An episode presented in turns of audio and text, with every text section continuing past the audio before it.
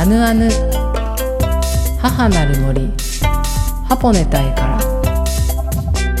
この番組は日本のアニメを世界180カ国に配給するえのきフィルムの提供とシェアオフィス鷹山パークの協力でお送りします。いかたいこんにちは。歌えです、えー、皆様いかがお過ごしでしょうか？えー、私歌えはですね、はい、北海道清水町剣山のふもとでアイヌ文化の表現活動体験活動の拠点ハポネタイの代表を務め現在はですね関東を中心にアイヌ文化の講演活動などを行っています。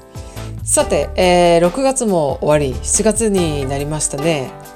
えー、5月1日からスタートした番組「アヌアヌ母なる森ハポネタイ」からも2ヶ月となり、はい、北海道はもちろん南は沖縄九州関西関東東北でも聞かれているということで、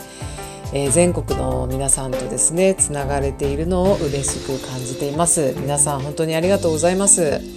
あの7月もどうぞよろしくお願いします。皆さんの2021年の上半期はいかがでしたでしょうか？私はですねあの先日えー、まあ、6月30日ですね、はい、に神社に行ってきました。6月30日というのはあの名越の払えという行事が行われる日のようで、まあ、その年のですね、えー、前半の汚れを払って後半の厄除けだったりとか健康を祈願するということらしいんですね。でその大払いとも呼ぶようなんですが私はですね神社に行ってあの汚れを払ってあの健康とか、まあ、薬除けをしようと思って行ったんですが、まあ、その本来であればその血の輪というのがあるんですね。その血の輪というのはその血がやとかあの藁で作った大きな輪っかなんですけれどもその血の輪をくぐることでお祓いということらしいんですがその今年はですねなんかそのコロナ禍ということもあって血の輪がなかったんですね。まあ、けどあの、まあ、そのお参りをしたということで、まあ、お祓いはできたんだろうなと思っています。はいというわけで残りの半年を一緒に充実させていきましょうね。さて、えー、本日の放送も東京の巣鴨にある梁山パークというシェアオフィスで収録しています。それでは今週もアヌアヌにお付き合いください。この後はアイヌ音楽研究者の千葉信彦さんをゲストにお迎えしてお話をお伺いします。本日も先週に引き続き千葉信彦さんをお迎えしました。千葉さんよろしくお願いします。いかたいいかたいえー、私の方から千葉信彦さんを少し紹介させていただきます。千葉さんはですねアイヌの語源楽器のトンコリ演奏者でもありそしてアイヌ音楽研究者です。はい。そしてですね今最も力を入れているのがアイヌ音楽の先生ということです、はい。えー、先週に引き続きですね千葉さんにいろいろとお話を聞いていきたいと思います今週はですね、えー、フチですね。アイヌのおばあちゃんからウポポを教わった時のエピソードを聞かせてください。よろしくお願いします。はい。あまあ思い出はいろいろありますけども、はい、やっぱり最初のあの最初の週にもいたその加藤奈美恵さんっていうね帯広出身のおばあさんに歌を習ったっていうことなんですけども、はい。まあ本当にあの何回も訪ねてって、うん、あののビールとかね飲みながらこう、うん、かなり酔っ払うまで、うん、あの語り合ってですね、うん夜遅くまで語り合って、次の日も、まあ、朝起きたら語り合ってみたいな感じでね、教えていただいたですけどもそれで僕は本当にもうただなんかねあの好きでっていうか興味があって教えてもらって、でその浪江さんもですねやっぱり、なんかすごく、まあ、波長があったっていうかお前に何でも教えてやるって言って教えてくれたんですけどもね、うん、でこうやってるうちにこう、まあ、だんだんこう考えることができ、まあ、考えることができてくるっていうのもねあの習ってる途中で浪江さんがこう突然ねで「お前これ聞いてどうすんだ?」みたいなことを聞いてくるんですよね。それで、まあ、僕もただ好きで聞いてるだけなんで別にどうするって別にあの大学の先生やってるわけでもないしこれ成果出してどうのってことはね何もないので、うん、どうするってこともないんだけどでも聞かれたからには何か答えなきゃと思ってうん。まあ大事なことだと思うんだよねっていう、ね、言い方すると「うんそうだな大事なことだな」って言いながらままた飲んでこう語ってみたいな。でまた忘れた頃になると「お前これ聞いてどうすんだ?」みたいな、ね。お前とは言ってない。あな,、あなた」みたいなね、聞いてくるんですね。でそういうのがねちょっと伏線としてね自分の中に残っててね。それで、まあ浪江ばあちゃんこんな、まあ、亡くなった後にねちょっとね考え出すようになってね。その、これあのいろいろこう教えてくれるくれたけども結局浪江さんもその歌がすごい好きで好きで、うん、残したいと思って亡くなっていくのが非常にもう辛くて残したいと思って、うん、あの帯広でこう先生たちを集めて練習の会を作ったりで保存会にして、みんなで練習したりってやってたけども全部がこう順調にいってたとはね言えないと思うんですよね。でまだまだやりたいことあるしでやっぱり東京に来たらやっぱりあの娘さん孫さんあまりそのああいうのことやってらっしゃらなかったんでねそのお店作ったりとかいろいろ頑張ってたので、うん、そういうことにやっぱり大変だったっていうこともあると思うんですね。うん、やっぱり歌が好きでなんとか残したいっていう中にこうまだやり残してることがいっぱいあるって思ってた状況の中に僕みたいなもの好きが、ね、これから込んできたんでねそれで何でも教えてやるって言ってくれたんだなっていうふうに後でね、思うようになったんです。でそうしてみるとこれはあの僕がもらったもんじゃないなってことをすごい考え出していろいろ歌えるようになってきて楽しくて喜んで歌ってる場合じゃないぞみたいな感じになってきたんですよね。でやっぱりこれはばあちゃんたちが何をしたかったかっていうとやっぱり次の世代にこう伝えたかったっていうのがねすごくあったと思うんですよね。でそういうことをこう考え出してあのこれはもうやっぱりばあちゃんたちが預かったものを次の世代にね渡す、うん、まあ、役割をこう使用したいなっていうふうに考えるようになってあの最初の頃は若いつもりでいろいろ興味のままに動いてたけどもだんだん自分が年取ってくるとね残り時間ってことを考えてくると、何を残せるかってことをすごく考えるようになってくるんですよね。それでまあばあちゃんたちから習ったものも伝えるし僕自身がこうあの知って覚えたこともやっぱり伝えたいっていうようなね気持ちがあるので、まあまあそういうようなことがあのありましたね。あの。飲みながら語りながら、はいあの教わってきたってことですね。うん、はい。そうまあ後になって思ったことを今先に言っちゃったような感じですけども、うんうん、まあ習ってた時は本当に楽しく楽しく学んでたんですけどもね、うんうん、それでその後ですね、うん、浪江さんのところに通い出してちょっとしたらですね、はい、帯広の保存会、えー、うん、まあ、浪江さんが会長だってで今引退して東京に来てるんだけども、うんうん、その仲の良かったね保存会の人たちが山形に公園に来るっていうことなんですね。はい、山形って東京から全然近くはないけれども、まあ、北海道からしたら半分ぐらいのとこなんでね、でまあ僕にこう連れてけっていうようなことをね、はい、結局浪江さんの娘さんと僕と3人でこう、うん、車で移動した。東京から山形そうそうはい、それで行ったんですけども、はい、でそこであの帯広の人たちが来ていて、うん、夜になってあの部屋でね部屋でみんな集まって飲んでるからあんたもおいでってこう知ってる人を呼びに来てくれたんですよね。はい、まあ、行ったんだけれども、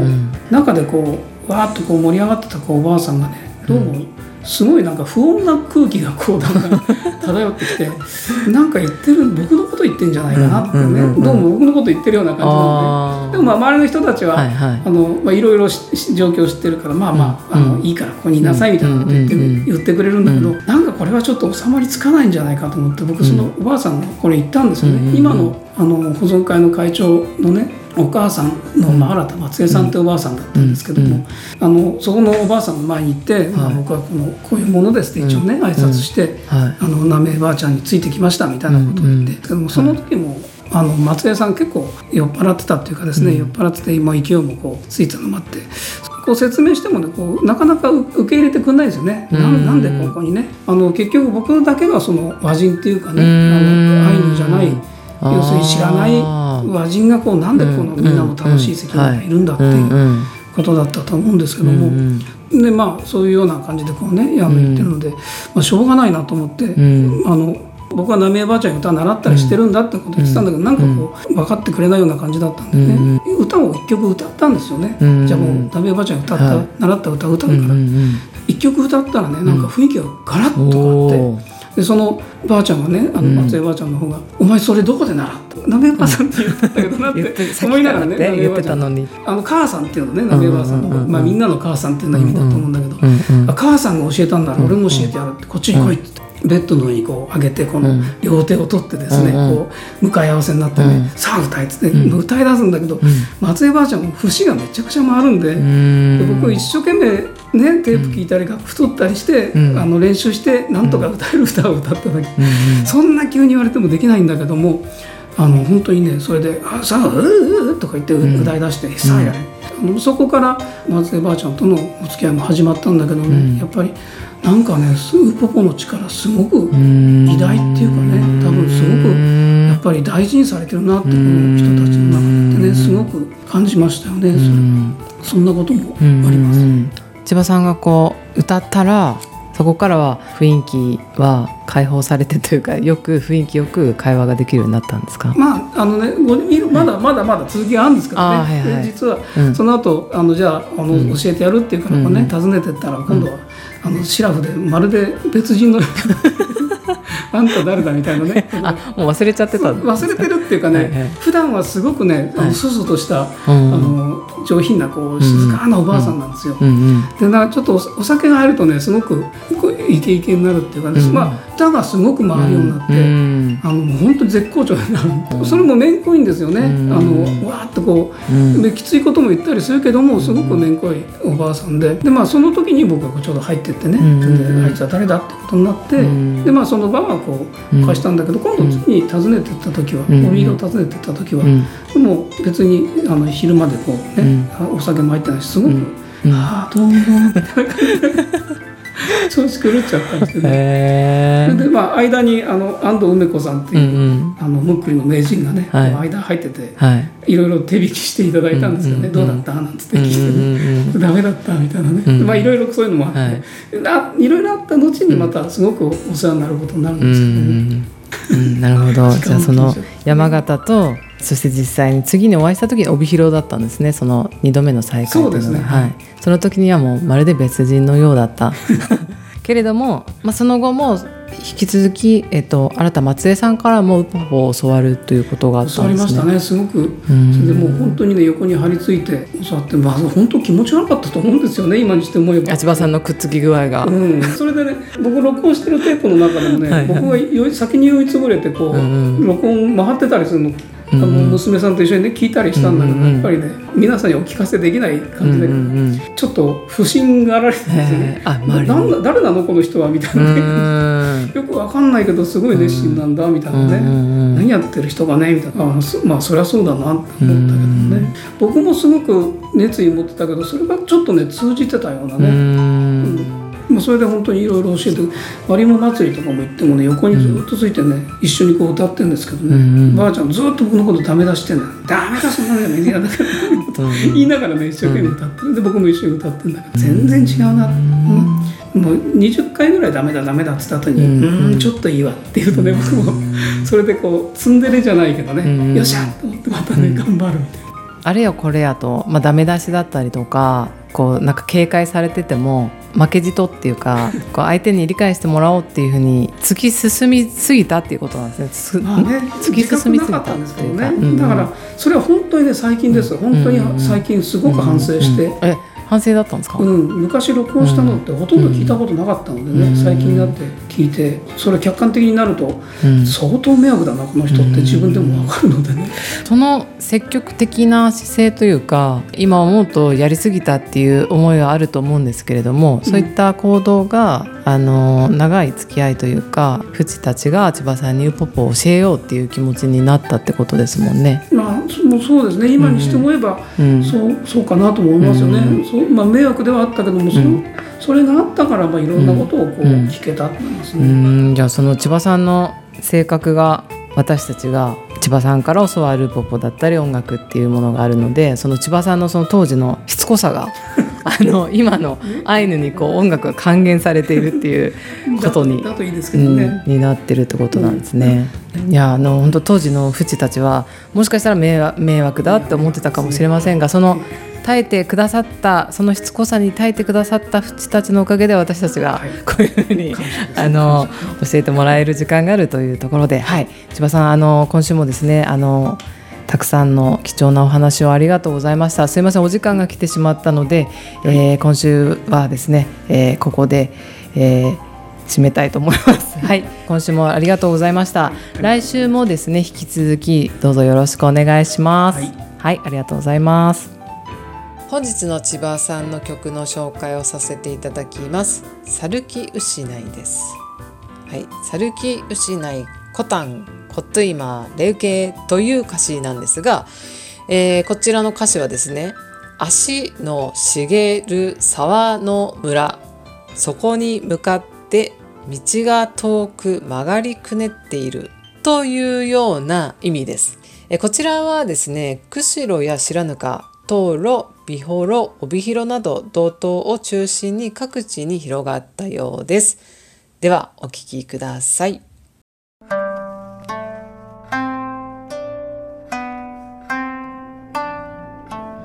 歩き失いこうたんこと今れ受け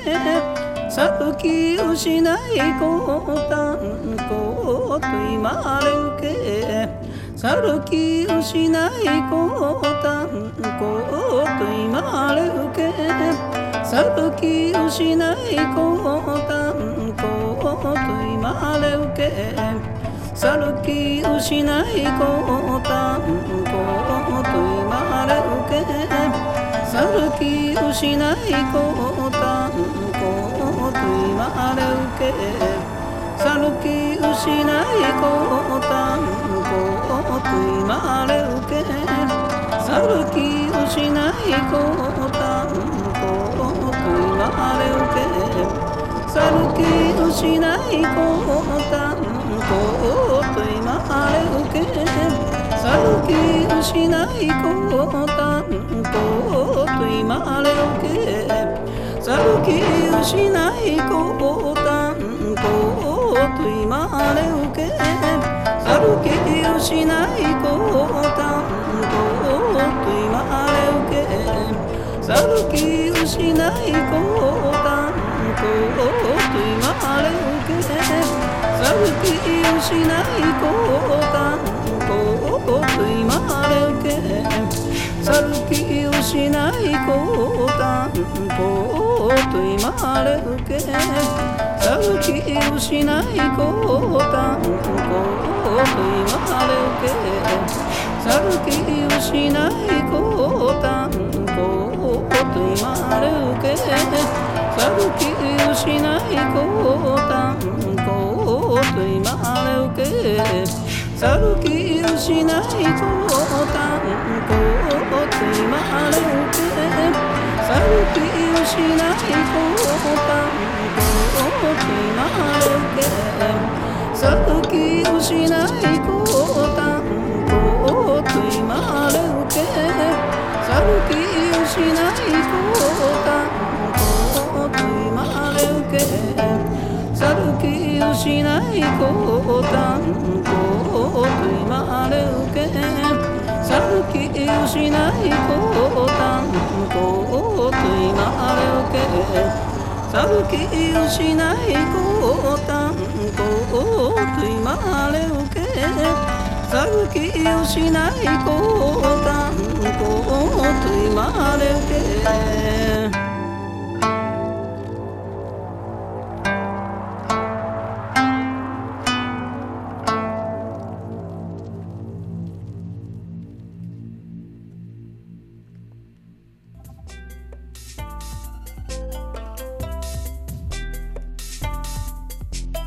ー、後半はウエペケンヌのコーナーです。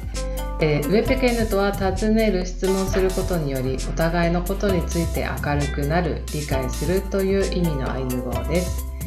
えー、このコーナーでは皆さんからの質問に私が答える形でこの番組アヌアヌのことハポネタイのことアイヌ文化のことについて知って理解してお互いに明るくなろうというコーナーですえ本日も一緒にウェペケンヌしていきましょう。よろしくお願いします。えー、本日は、えー、ウェペケンヌのコーナーにですね、みなみさんがいらしてくれました。よろしくお願いします。よろしくお願いします。えー、みなみさんはですね、あの、ハポネタイのスーパーサポーターさんなんですね。えー、もう3年近くですね、えー、みなみさんはですね、あの、私歌いのことのお手伝いだったりとか、えー、ハポネタへの活動をですね一緒に頑張ってくれている方です。本当にいつもありがとうございます。それこそありがとうございます、はい、ありがとうございます。まあ、そんな南さんにですね今回やっとあの登場していただけるということではいすいません。あのよろ本当に今回はどうぞよろしくお願いします。よろしくお願いします。はいというわけでですね、えー、本日のお題は、えー、WebPN コーナーのお題はですねあの昨年ですね北海道の白老にオープンしたウポポイのニュースレター「あぬあぬ」を紹介していきたいと思います。あぬあぬ母なる森ハポネ隊からの、えーと、第1回目の放送のウェペケンヌコーナーでですねうちの番組の「あぬあぬ」とウポポイのニュースレターの「あぬあぬ」のタイトルが一緒だったっていう話をしたんですがやっとですねニュースレター「あぬあぬ」をあの紹介できるというところであの私の手元にですね1号2号3号、まあ、1号2号3号っていう言い方が正しいか分かりませんがあの、えー、123と、はい、届いてましてここからですねあの私と南さんからニュースレターを見ていって紹介をねしていきたいなと思います。えー、ではこうウポポイが2020年の7月12日にオープンしたんですね。まあ、約1年1年ねね経つというところであのポッポイさんおめでとうございます。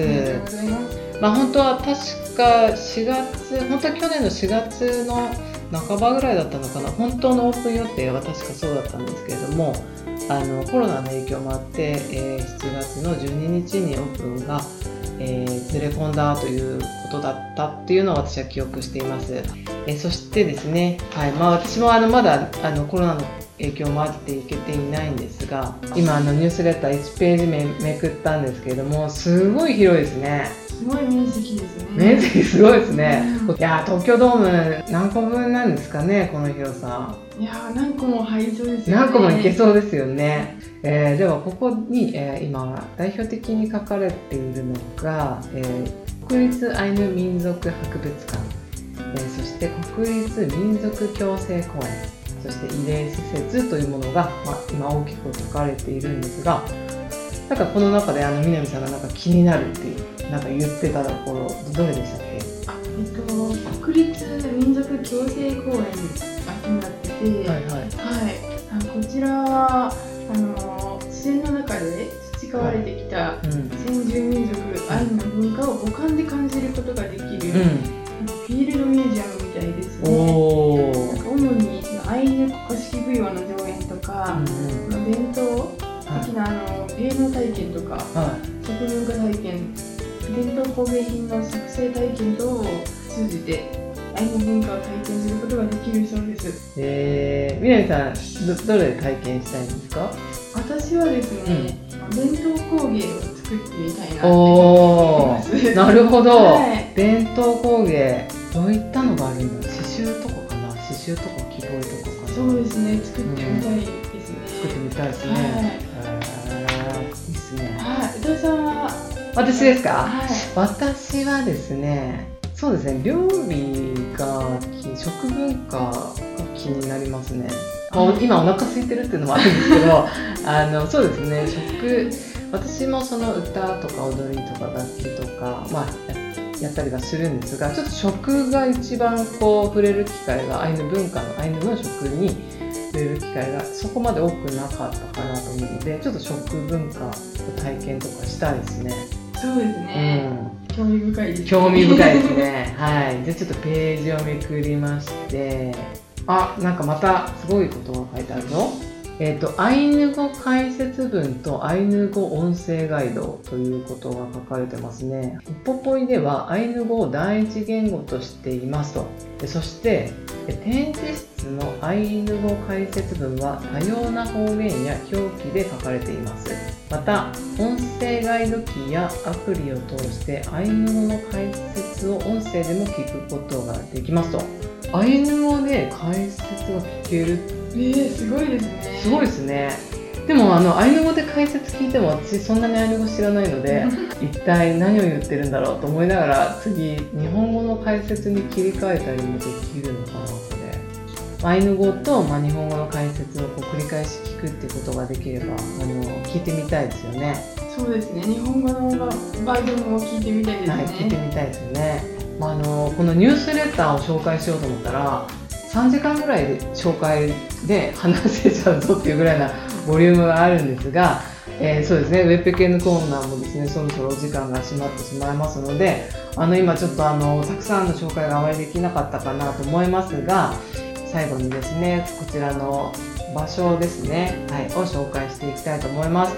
えー、北海道のですね白老郡白老町にあります白老の駅から徒歩10分という近さですね徒歩10分にこれだけ大きな敷地があるというところですね。えそしてですね、え入場料はですね大人、え一般1200円の高校生600円の中学生以下無料？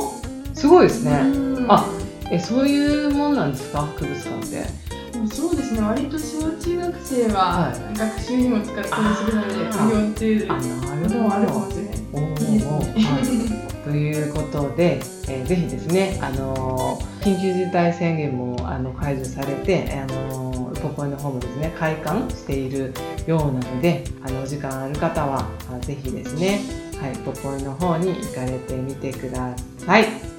はい、というわけで、えー、本日のウェペケンヌコーナーも以上になります。南さんありがとうございました。ありがとうございました。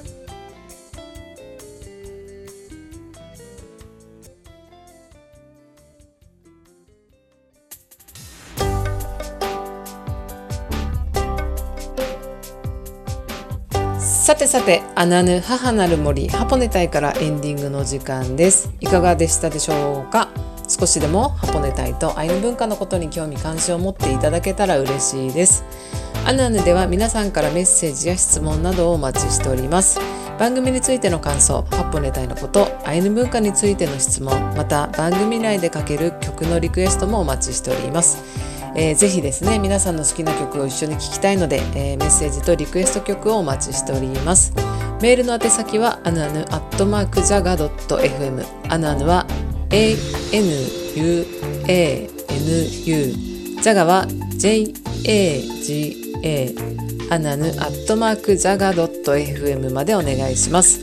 アナヌはラジオでの放送のほかスマホアプリリッスンラジオで聞くことができます。スマホアプリリスンラジオは無料でダウンロードできますのでぜひスマホに入れてください、えー、また、えー、放送を聞き逃した方のためにポッドキャストで再放送をお聞きいただけますえー、アナヌまたはハポネタイで検索してみてください。はい、えー、そしてですね先週開設したハポネタイ公式 YouTube チャンネルではですねあのアナヌの第1回目の放送から少しずつアップしていますので、えー、本放送の回に追いつくまでに時間がかかります。ごめんなさいです。YouTube はあのどうやらあの皆さんにとって身近な人も多いようであの YouTube で聞きましたとかえ YouTube で初めてチャンネル登録しましたとの声もあっていや嬉しいなと思いながらいます。ぜひですねあの YouTube のハポネタイチャンネル登録もお願いします。えあのあののイラストもありますので見てみてください。詳しくは Facebook に載せてますので、え覗いてみてください、えハポネタイの Facebook もいいねをお願いします。さて、えー、来週のアナヌは今週に引き続き愛の音楽研究者の千葉信彦さんをお迎えしてお送りします。それではまた来週お会いできるのを楽しみにしています。良い週末をお過ごしください。スイナカランロ